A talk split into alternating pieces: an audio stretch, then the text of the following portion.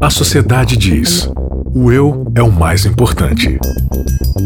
A Bíblia diz: negue-se a si mesmo.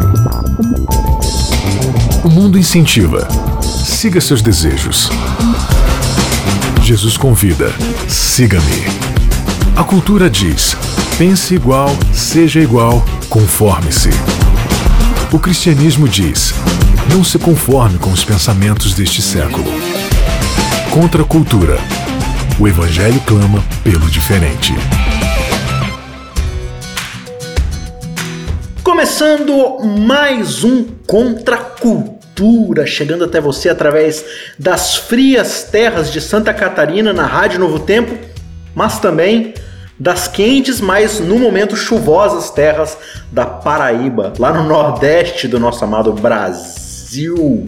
E aí, Vanédia, tudo bom? Tudo certo, filho. Como diz o, o, meme da velhinha do Titanic, né? Já faz 84 anos que estivemos por aqui, mas é um prazer estar aqui de novo. Depois de uma recessão, de um longo inverno, aqui está você de novo. É, mas a gente vai fazendo aí um revezamento, a gente vai tentar diluir esse revezamento aí no, na próxima série, na próxima temporada né? A gente vai tentando conciliar aí as agendas de todo mundo para ir gravando e tudo mais. É sempre um prazer receber você aqui, viu? Pessoal, prazer, eu não consigo agradar todo mundo, né? Acho que o único dia que eu vou conseguir agradar todo mundo é quando eu desaparecer e gravar você e Maiara. aí o pessoal vai ficar satisfeito. Mas... Não, aí o pessoal vai reclamar: cadê Bianca? Cadê É, eu gostava quando era Nayeli. Pronto. Né? Mas é isso aí, estamos aí para mais um episódio. Estamos na reta final, só temos mais um episódio após esse. E depois a gente vai começar uma nova temporada com um novo tema, outros assuntos super importantes para a gente discutir. Mas por enquanto a gente vai aqui já num ritmo de recapitulação, de retomar pontos importantes que a gente discutiu nessa série. E o tema do episódio de hoje é prioridades primeiro. Na verdade, essa é a tradução de uma frase em inglês que fica muito mais legal, que é first things first, as primeiras coisas primeiro. Parece óbvio, né? Mas muitas vezes a gente deixa as prioridades por último, né? Ainda mais a gente, como bom brasileiro, que adora ser procrastinador, né? Você é procrastinadora, Vanete? Demais. É? Totalmente. Procrastinei até onde deu para gravar esse episódio, mas. Foi, foi. É, eu não posso dizer que não, porque, né? Mas o meu lema de vida é não deixe para amanhã o que você pode fazer mês que vem, né?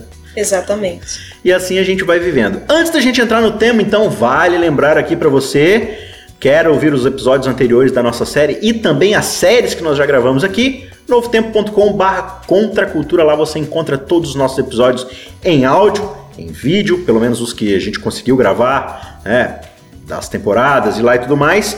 E também você pode assinar o nosso feed no seu aplicativo de podcast e receber aí a notificação toda semana para poder acompanhar aí com a gente esses estudos da Bíblia, tá bom? Você que está lá no YouTube, procura o canal Cristãos Cansados, se inscreva no nosso canal, clique lá no sininho para você sempre, toda semana, receber os vídeos novos que vão saindo o tempo todo. Vai se inscrevendo, já vai aguardando que o ano de 2020 tem coisa nova, tem novidade chegando, junto com os episódios do Contra a Cultura, tá? Então, se você não tiver lá no canal, tem coisa que só vai aparecer por lá, não vai aparecer por aqui, então é bom você acompanhar também.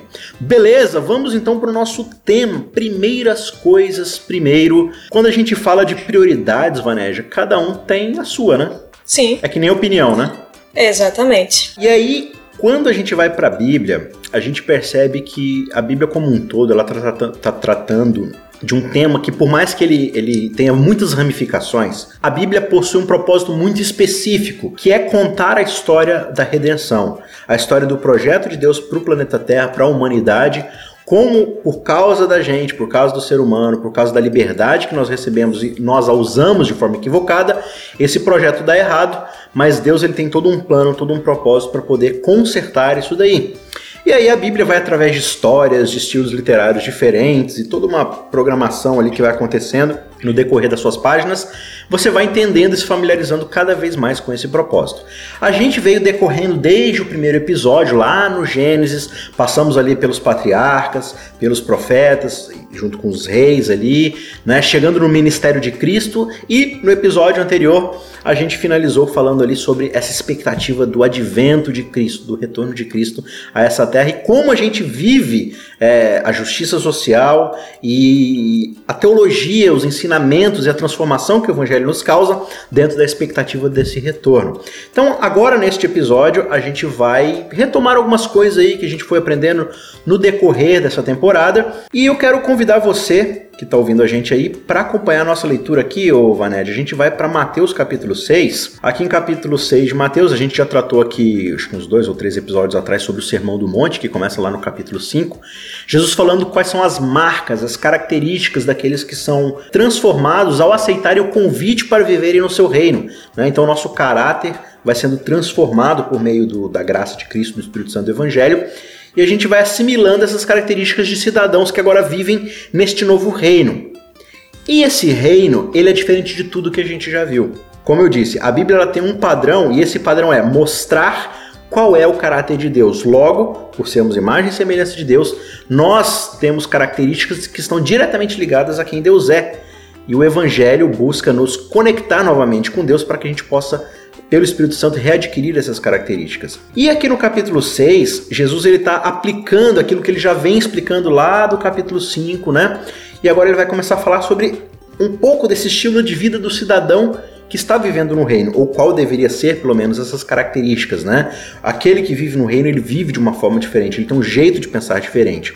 Quando a gente vai aqui então para o verso 24, tem todo um contexto antes aqui que a gente pode em outros episódios aí discutir, mas aqui no verso 24 ele já começa a tratar sobre essa questão de como as prioridades, quando não são colocadas em ordem, elas podem causar grande transtorno pra gente. Vou pedir para você ler, Vaned, lê pelo menos aí pra gente o, o verso 24 e aí a gente já pode tecer alguns comentários em cima desse verso. Ninguém pode servir a dois senhores, pois odiará um e amará o outro, ou se dedicará a um e desprezará o outro. Vocês não podem servir a Deus e ao dinheiro. Olha que legal aí. Então ele está falando, legal assim, né? É, o que Jesus está chamando a nossa atenção aqui é algo muito importante. Vocês não podem servir a dois senhores, porque você vai se ressentir de um e, e se dedicar totalmente ao outro. O ser humano, Vanédia, ele foi feito para poder adorar alguma coisa. Né? Isso está no Sim. íntimo do nosso ser e a gente sempre está buscando algo para colocar como centro da nossa adoração. Se não é Deus, a gente sempre vai colocar algo como ídolo. É, e quando a gente fala de dinheiro, de riqueza, dinheiro não é simplesmente aquela nota de papel ou aquele valor que está no seu banco. O dinheiro ele representa um sentimento que o ser humano tem, que é um sentimento de autossuficiência. Se eu tiver tal quantidade na minha mão, eu vou ser autossuficiente, eu vou poder me independer de qualquer outra coisa, porque eu tenho poder para poder fazer as coisas que eu desejo nessa sociedade que trabalha com dinheiro. E a gente pode ser levado a tentar que é, só quem serve ao dinheiro, só quem tem o dinheiro como ídolo, Vanédia, é quem tem muito dinheiro. Isso é uma pois é. verdade? É. Ou será que quem também não tem dinheiro, tem pouco dinheiro, tem médio dinheiro, também pode colocá-lo como seu ídolo? Não é questão de quantidade, né? É questão do lugar que ele ocupa. Da devoção. Então, pouco dinheiro ou muito dinheiro, às vezes o cara que tem muito dinheiro é um cara desapegado do, do dinheiro. Ele teve dinheiro, mas isso uhum. o dinheiro não tem, né? Para usar um clichê. Já a pessoa que não tem dinheiro fica se preocupando como Jesus vai falar logo em seguida, né, nesse capítulo, uhum. ele vai dizer das pessoas que ficam se preocupando o tempo todo, o que comeremos, o que beberemos, ou com quem nos vestiremos. E às vezes o, o quem é rico não, não, tem essa preocupação. O dinheiro preocupa de outras formas, mas não dessa especificamente. Então essa ansiedade para com o dia de amanhã, muitas vezes o pobre tem também às vezes mais do que o rico. Não é questão da quantidade, é questão de como você encara esse, esse valor na sua vida, né? O dinheiro na sua vida. A grande questão é que essas duas cosmovisões que colidem, né, que, que se digladiam entre você servir a Deus e servir as coisas materiais, servir aquilo que o mundo pode lhe trazer de segurança, né, de estabilidade. A grande questão é que todo mundo busca estabilidade. Todo mundo busca ter prazer nessas coisas, independente da quantidade de dinheiro que você tem. O que, que o resto do texto vai dizer pra gente? Fala assim: Portanto, eu digo, não se preocupem com sua própria vida, quanto ao que comer ou beber, nem com seu próprio corpo, quanto ao que vestir. Não é a vida mais importante que a comida? e o corpo mais importante que a roupa? Não parece que ele está falando simplesmente com aqueles que têm muita coisa, né? Parece que justamente uhum. ele, tá, ele tá lidando com quem tá preocupado que amanhã possa vir a faltar, né? Sim, sim. Colocar essas coisas como prioridade, né? A roupa e a comida não é uma questão, como a gente falou, de quem tem muito, de quem tem pouco, mas onde estão as prioridades. Uhum. Você vai ver logo em seguida que ele vai dar alguns exemplos de por que a gente não precisa se preocupar com isso. Vai falar: observem as aves do céu, não semeiam, nem colhem, nem ajuntam em celeiros mas o Pai Celeste as alimenta e cuida delas, enfim. E aí ele vai che chega a uma conclusão, né? Vocês não valem muito, não tem mais valor do que elas, do que as aves? E se Deus cuida da ave, né? Veja a lógica de Jesus como é uhum. perfeito. Deus cuida da ave, quanto mais vai cuidar de você, que vale mais do que a ave. A cosmovisão cristã de que nós somos imagem de Deus, ela vai também nos ajudar a entender isso. Tem gente que pensa assim, né? Não, é, o ser humano e os animais valem a mesma coisa, ou às vezes até o animal vale mais do que o ser humano, né? Jesus não trata assim. O ser humano vale mais do que os animais. Ele é imagem de Deus, como a gente viu nos primeiros episódios, né, na criação, no Gênesis. A gente vale mais do que os animais. Então Deus cuida dos animais, vai cuidar da gente também. Essa questão de que a gente não deve priorizar o alimento e as vestes, elas vão refletir né, essa cosmovisão, como é a, a, forma como eu enxergo o mundo, vai refletir na forma como eu ajudo as pessoas, por exemplo. Uhum. Porque às vezes, como eu sirvo ao dinheiro e não ao outro, não a Deus e a meu próximo, e aí eu vou deixar de ajudar porque eu tenho medo que me falte, né? E se eu não tiver o que comer amanhã? Uhum. É claro que a gente não está falando aqui de uma ajuda irresponsável Sim. que eu vou deixar faltar para os meus filhos. Não é isso. É quando isso revela uma incredulidade do coração. Eu deixo de ajudar as pessoas porque eu não creio que Deus supre, que Deus sustém. Né? Então eu vou fazer com que as pessoas fiquem em segundo plano e as roupas, né, a, a marca que eu, me, visto, a comida que eu como fica em primeiro plano. E isso também com relação à questão de você, por exemplo, a igreja, o, o cristão tem que suprir bens materiais das pessoas, né? Isso é, tem, também precisa suprir, né? A comida, as vestes, nós precisamos vestir o que está nu, precisamos alimentar o faminto, mas essa não é a nossa prioridade. A prioridade do reino é outra, tanto na minha vida individual, no, no que tange a o que é que eu vou pensar acerca de, da veste, da comida, quanto no eu ajudar o outro. A prioridade da igreja não é saciar a fome, Embora nós vamos fazer isso também como cristãos, mas não é nossa prioridade. Senão a gente vira ONG. E se a gente faz isso apenas, uhum. né, a ONG também faz. Uhum. O evangelho a ONG não prega. Sim a não ser que seja uma ONG cristã, enfim, mas não prega. Então a gente tem que fazer isso com prioridade. E as outras coisas também, como Jesus fez, né? Ele alimentou, ele vestiu, mas não foi prioridade para Jesus. Acompanhava a pregação do evangelho, mas não era o evangelho que Jesus pregava, né? E Jesus segue dizendo, né? Ele usa essa, essa coisa de Salomão aqui, né? Nem Salomão, em toda a sua riqueza, Salomão que foi ali o rei de um dos reinos mais prósperos de Israel, né? Se vestiu tão bem quanto se veste a flor do campo, que no dia seguinte vai secar, vai ser lançado no forno, e Deus cuida delas, né? Quanto mais ele não vai cuidar de vocês e tudo mais.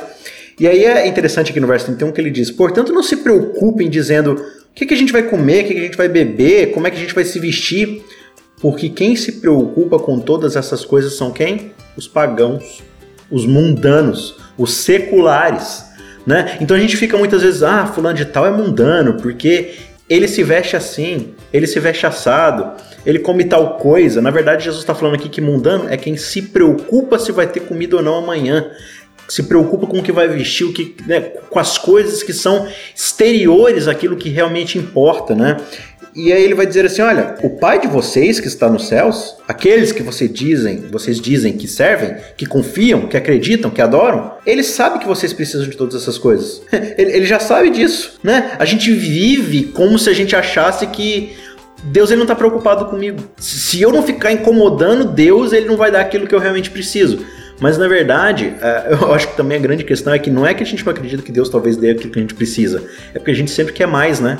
Então, na verdade, a gente quer incomodar Deus porque a gente quer mais do que a gente precisa, porque as nossas prioridades não estão bem alinhadas.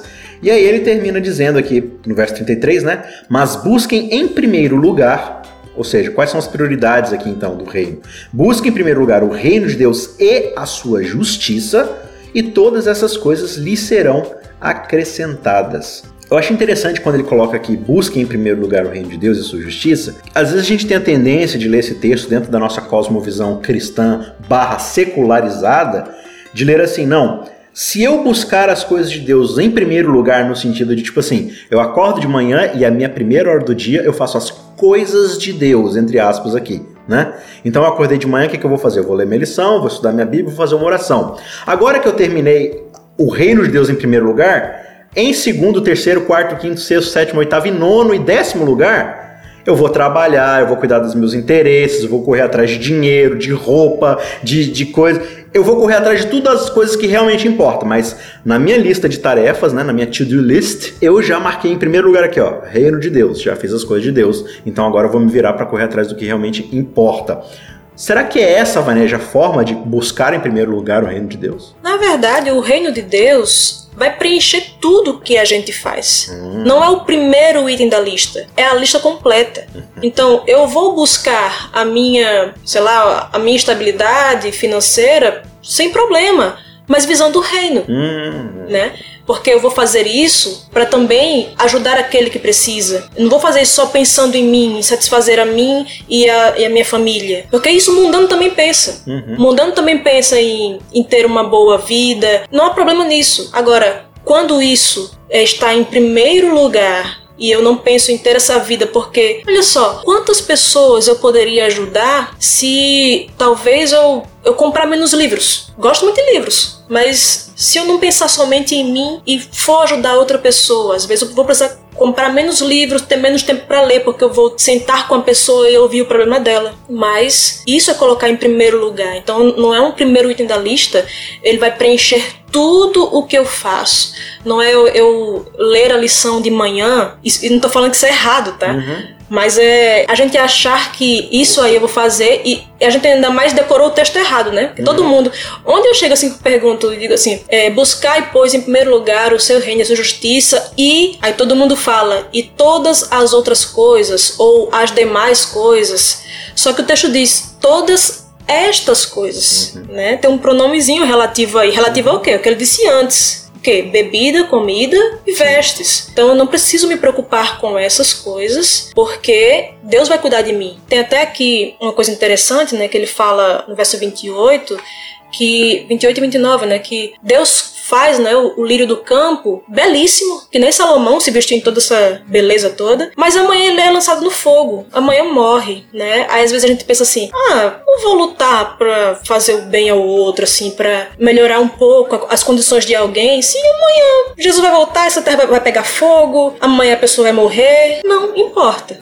Deus cuida do lírio do campo, sabendo que amanhã ele vai morrer. A expectativa do futuro, né, não faz, não deixa com que a gente simplesmente viva o futuro. O reino de Deus, né, é essa tensão entre o já e o ainda não. Uhum. Nós já estamos no reino, isso faz com que eu, eu cuide já agora das pessoas, com que eu já antecipe várias, várias questões do reino, né? Assim como Jesus curou as pessoas, acalmou a tempestade, isso eram pequenas pitadas do reino que uhum. viria, né? Ressuscitou mortos, onde não vai haver mais morte, curou doenças, onde não vai haver mais doenças. Então são pequenas pitadas do reino e nós, espelhando isso que o segundo Adão fez, né? Agora nós não estamos mais no primeiro Adão, ali na queda de Gênesis 3. Nós estamos no segundo Adão, que é Cristo, né? Que Paulo vai falar em Romanos 5. Então, esse segundo Adão trouxe pra gente um antegozo né, do, do reino lá na frente. Essa expectativa futura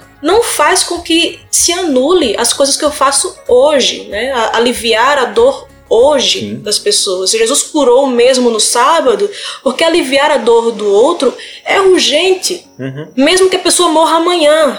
Não importa. A dignidade da pessoa é mais importante do que isso. Ela ter uma vida digna até os seus últimos momentos é mais importante do que ela vai morrer amanhã ou o mundo vai pegar fogo amanhã. Não importa. Uhum. Não, correto. É, e é impressionante o quanto a gente é pagão sem perceber, né? O quanto a gente é mundano sem perceber. Porque, de fato, a gente coloca a, as prioridades de forma desordenada e, e a gente cria uma falsa piedade que, que a gente chama de, de culto é, muitas vezes desalinhado com o que Deus realmente espera daqueles que agora vivem no seu reino, né? É, ou pelo menos a gente acha que vive, porque quem de fato vive no reino já entendeu essas coisas, né? E às vezes, Isaac, a gente fica vivendo como mundano, como um pagão, pensando assim: se eu perdi o emprego, e agora? O que é que eu vou comer? E agora? O que, é que eu vou beber? Não que isso não vá né, nos trazer né, alguma preocupação, mas isso significa muitas vezes que a minha esperança estava no emprego que eu tinha, no dinheiro que isso podia me trazer, e não em Deus. É o pagão que pensa assim. A gente uhum. vai para a igreja todo final de semana, devolve o dízimo todo, né, todo mês e ajuda o necessitado, mas vive como um pagão, porque a nossa cosmovisão uhum. não foi transformada, a gente não, não teve uma mudança de mentalidade, de pensar da forma que o reino pensa e não da forma que o mundo pensa, né? Então, até a, a forma como eu, eu, lido com a perda de um emprego, com o salário reduziu, as coisas estão mais caras. Como é que eu vou lidar com isso? vou lidar como um cristão, como um cidadão do reino. Uhum. A minha prioridade não está nessas coisas. Lá na época medieval, né, é, o cristianismo tinha essa mentalidade de que existem ocupações, empregos, trabalhos, atividades que são sacras, que são santas, e outras que são seculares, mundanas, né? Então o sapateiro ali, o marceneiro, ele faz uma ocupação mundana, mas não, mas o, o professor ali, o médico talvez, né? O, o, clérigo, esse cara ele ocupa uma função divina, um trabalho divino. Aí chega um camarada, chega chamado João Calvino, né? E começa a falar assim, ó, gente, não, é, o que vocês realizam tem que necessariamente servir a Deus. Mas como é que eu, uma cadeira que eu faço, ou como é que né, uma casa que eu limpo, como é que um Uber que eu dirijo pode servir a Deus? E, e, muitas vezes a gente tem esses questionamentos porque a gente, a gente ainda vive com uma mentalidade de mundano, né? É, e a gente não entende como tudo nessa nossa esfera de atuação pode estar a serviço do reino se a gente buscar o reino de Deus em primeiro lugar, né? E se você for pensar assim, Deus, quando encarnou, ele veio como um líder religioso, assim, ele veio como um sacerdote, embora ele tenha essa função também de sacerdote, né? Uhum. Mas ele veio como? Ele veio como um médico, ele veio como um carpinteiro. Uhum. Os deuses pagãos talvez se encarnassem, né? Se eles é, aceitassem essa desonra que é a uhum. encarnação, talvez viriam como príncipes, como reis. Jesus é tudo isso, mas ele não deixou de ser o carpinteiro de Nazaré também, né? E ele cumpria tanto a vontade de Deus quando estava ali fazendo sua obra de carpintaria, assim como quando ele estava curando a multidão. Então, assim, é obra de Deus também, porque uhum. você está usando essas coisas para abençoar pessoas. Então, buscar em primeiro lugar o reino é não pensar assim: olha, eu vou escolher essa profissão porque ela vai me dar mais estabilidade financeira, vai me dar um status melhor na sociedade. Uhum. Não. Qual é a minha vocação? O que, que eu faço melhor? Qual, é, como eu vou poder cumprir o meu chamado, que é glorificar a Deus? E o meu chamado de glorificar a Deus eu posso cumprir sendo médica uhum. ou sendo a faxineira. O chamado é glorificar a Deus. Sim. E eu vou glorificar a Deus em tudo, qualquer coisa que eu escolha, qualquer coisa que eu faça bem. Uhum. Eu posso glorificar a Deus. Né? E aí você tem na história humana quantas pessoas foram. A gente pode falar isso de, de forma bem enfática, foram usadas por Deus, por exemplo, como um, alguém que cria penicilina. Imagina quantas vidas foram salvas, transformadas, tiveram uma segunda chance por causa que alguém se dedicou à profissão de pesquisar, de fazer ciência, de mexer com química. Mas o que, que mexer com química tem a ver com o reino de Deus? Porque o reino de Deus ele busca estabelecer ordem àquilo que o pecado estragou. Né? Por mais que a gente ainda não tenha condição né, de, de fazer isso de forma plena e final aqui nessa terra, mas como a Vanélia falou, a gente já começa a ver vislumbres do reino de Deus sempre que a ordem começa a tomar o lugar do caos.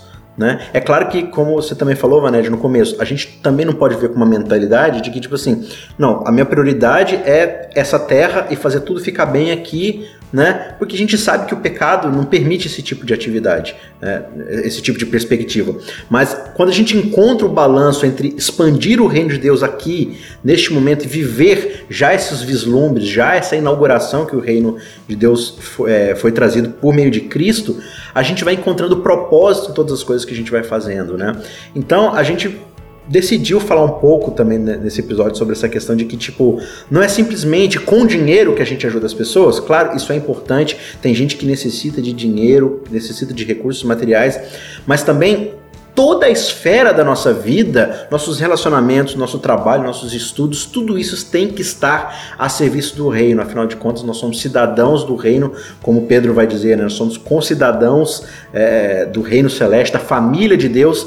Portanto, é, é, a gente falou lá, lá atrás, Vaned, lá no, no, episódio, acho que 9, das bem-aventuranças, quando diz assim, né? Bem-aventurados os pacificadores, porque serão chamados filhos de Deus, né? É interessante que, que naquela época as pessoas eram conhecidas pela profissão do seu pai, né? Ah, ele é o filho uhum. do carpinteiro, ele é o filho do médico, ele é o filho do, do agricultor. E Deus falou assim: como é que você é reconhecido como filho de Deus? Quando você traz a paz quando você pacifica, né? Quando você traz conciliação. E é sobre esse assunto que a gente vai falar no episódio que vem. A gente vai continuar essa conversa nessa parte 2 aí. Mas por enquanto a gente vai encerrando aqui. Vanédia, temos mais algum insight, mais alguma contribuição que a gente quer trazer aqui? Somente se lembrar, né, que quando a gente vive para o reino, vive no reino de Deus, a gente vai transformar toda nossa visão de tudo que está ao redor. Em vez de usar esse texto de Mateus 6, 33, por exemplo, para dizer assim: estudei minha lição, agora passarei no concurso porque coloquei em primeiro lugar as coisas de Deus e tudo mais ou todas as outras coisas me serão acrescentadas. Não, eu, eu priorizei o reino na minha vida, que no caso o reino não é como a gente acha também, né, que é só aquela coisa assim, quando Jesus voltar, aí vai vir o reino, né, como a gente falou, a gente está no já ou ainda não, o reino já está aqui. Jesus falou várias vezes: o reino está no meio de vós, o reino dos céus é chegado. Uhum. Nós já vivemos no reino, mas assim, que, que o reino é justamente isso, né? o governo de Deus. Então, se Deus governa a minha vida, e aí a questão dos dois senhores, né, que a gente começou lendo. Se eu tenho um Senhor, ele governa a minha vida, então eu vou enxergar tudo que eu faço como uma extensão do reino. Uhum. Meu trabalho vai ser uma extensão do reino, meus estudos vai ser uma extensão do reino, meus hobbies, a forma de eu, de eu praticar, meus hobbies, de, de, eu ganhar meu sustento, uhum. tudo vai ser extensão do reino. Como é que eu posso não, não ajudar alguém pensando que amanhã vai me faltar? Uhum. É, eu não estou pensando como o reino, estou pensando como o mundo. Eu estou sendo incrédulo no fim das contas, né? E é por isso Exato. que Jesus chama essas pessoas de pagãos uma pessoa incrédula que na verdade ela adora ela mesma, o seu estômago, as suas necessidades, né? Mas aqueles que são chamados para o reino são chamados por um propósito diferente, que é o de serem embaixadores e representantes de Deus nesse reino que está frequentemente em expansão, até que ele venha para tomar tudo em suas mãos e reconciliar de uma vez por todas todo o cosmos, toda a criação debaixo do, da soberania de Deus, né? Com essas palavras a gente encerra, se despede, mas esperando que você nos reencontre na semana que vem para continuarmos esse bate-papo. A gente te espera lá. Até mais. Contra a cultura. O Evangelho clama pelo diferente.